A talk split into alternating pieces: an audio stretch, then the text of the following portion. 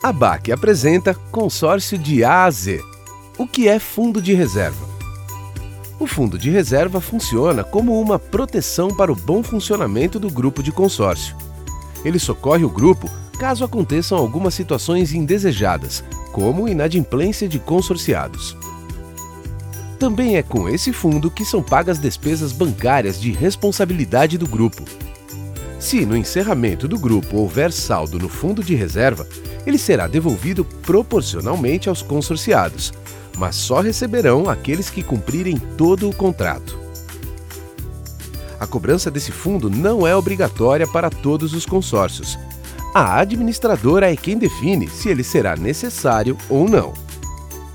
Quando cobrado, é fundamental que essa informação esteja no contrato. O fundo de reserva é calculado em percentual sobre o preço do bem ou serviço e compõe a parcela do consórcio.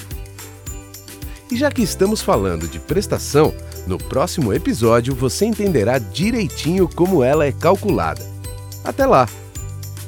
Para saber mais sobre o assunto, acesse o blog da ABAC, abac.org.br/blog.